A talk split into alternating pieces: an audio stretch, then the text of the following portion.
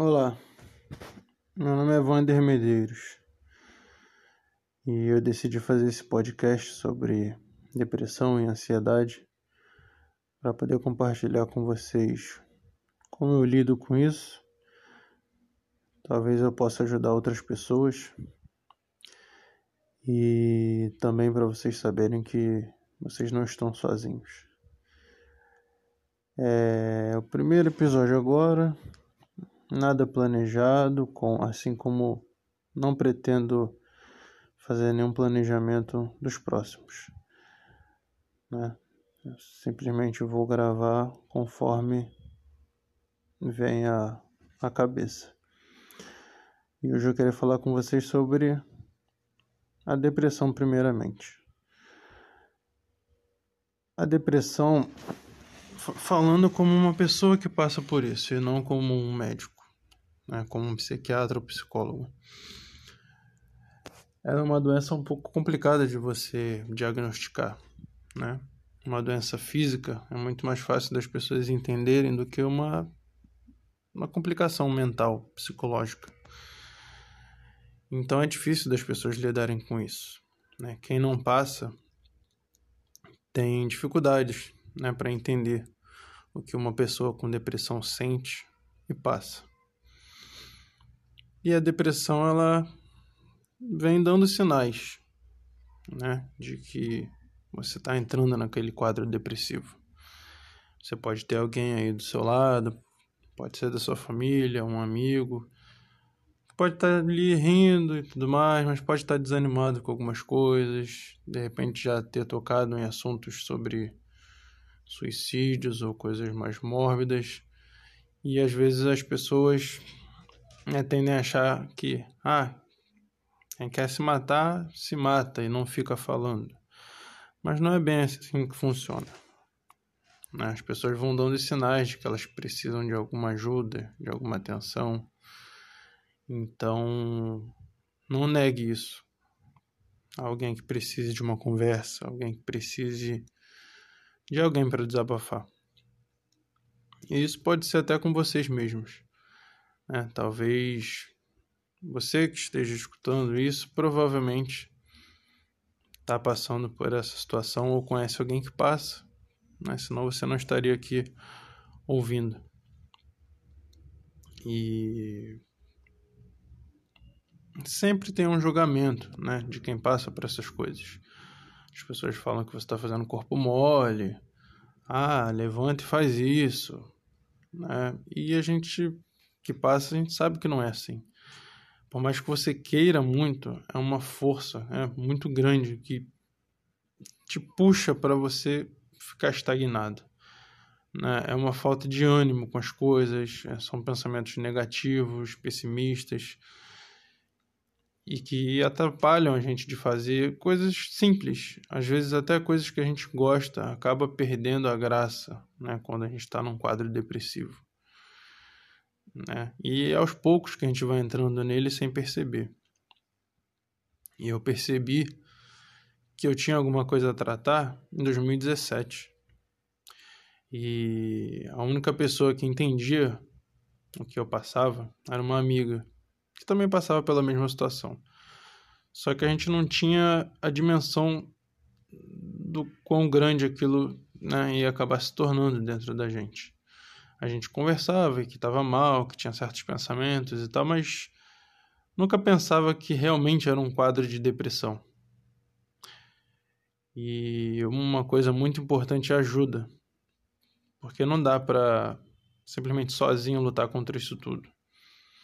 Precisa sim de uma ajuda, precisa de um psicólogo, de um psiquiatra, de apoio, né?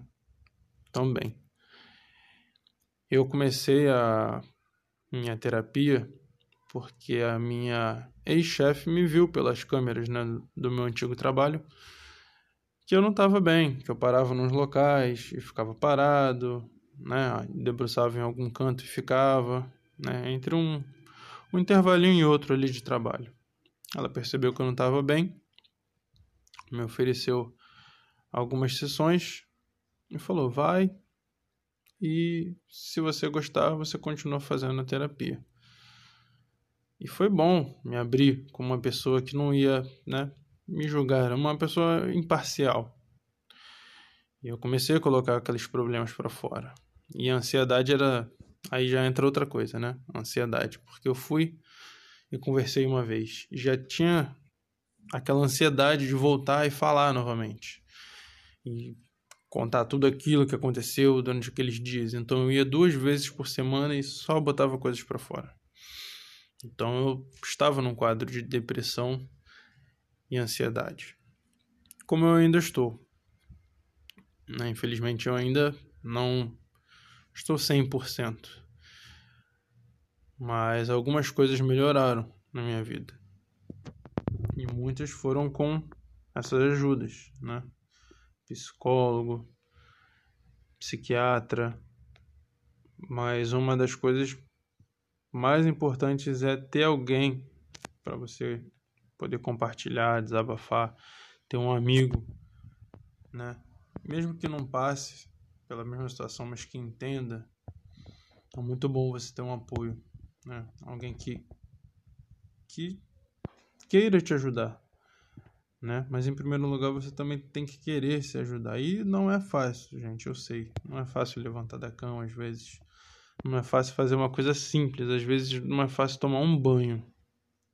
Né? De tanto que essa que essa doença mexe com a gente. Mas para alguém ajudar, a gente também precisa dar pelo menos o espaço de querer ser ajudado e a gente reconhecer que a gente tem um problema, né?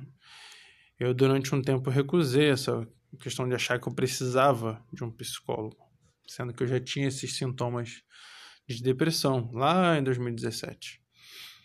E só em 2018, né, que eu fui começar a terapia, e isso porque uma, um terceiro, né, veio até mim. Até então eu achava que dava para levar. Então eu falo para vocês, se vocês estão sentindo algo do tipo, busquem ajuda. Não esperem agravar se você não está se sentindo bem. Por mais que você fale assim, ah, não, isso passa. Procure ajuda. Procure uma terapia. Procurem se cuidar. E se você não passa por isso e conhece quem passa, procure ajudar essas pessoas também. Faça o possível para que elas possam estar bem, melhorar façam isso. Bom, isso é o que eu tenho para falar para vocês hoje.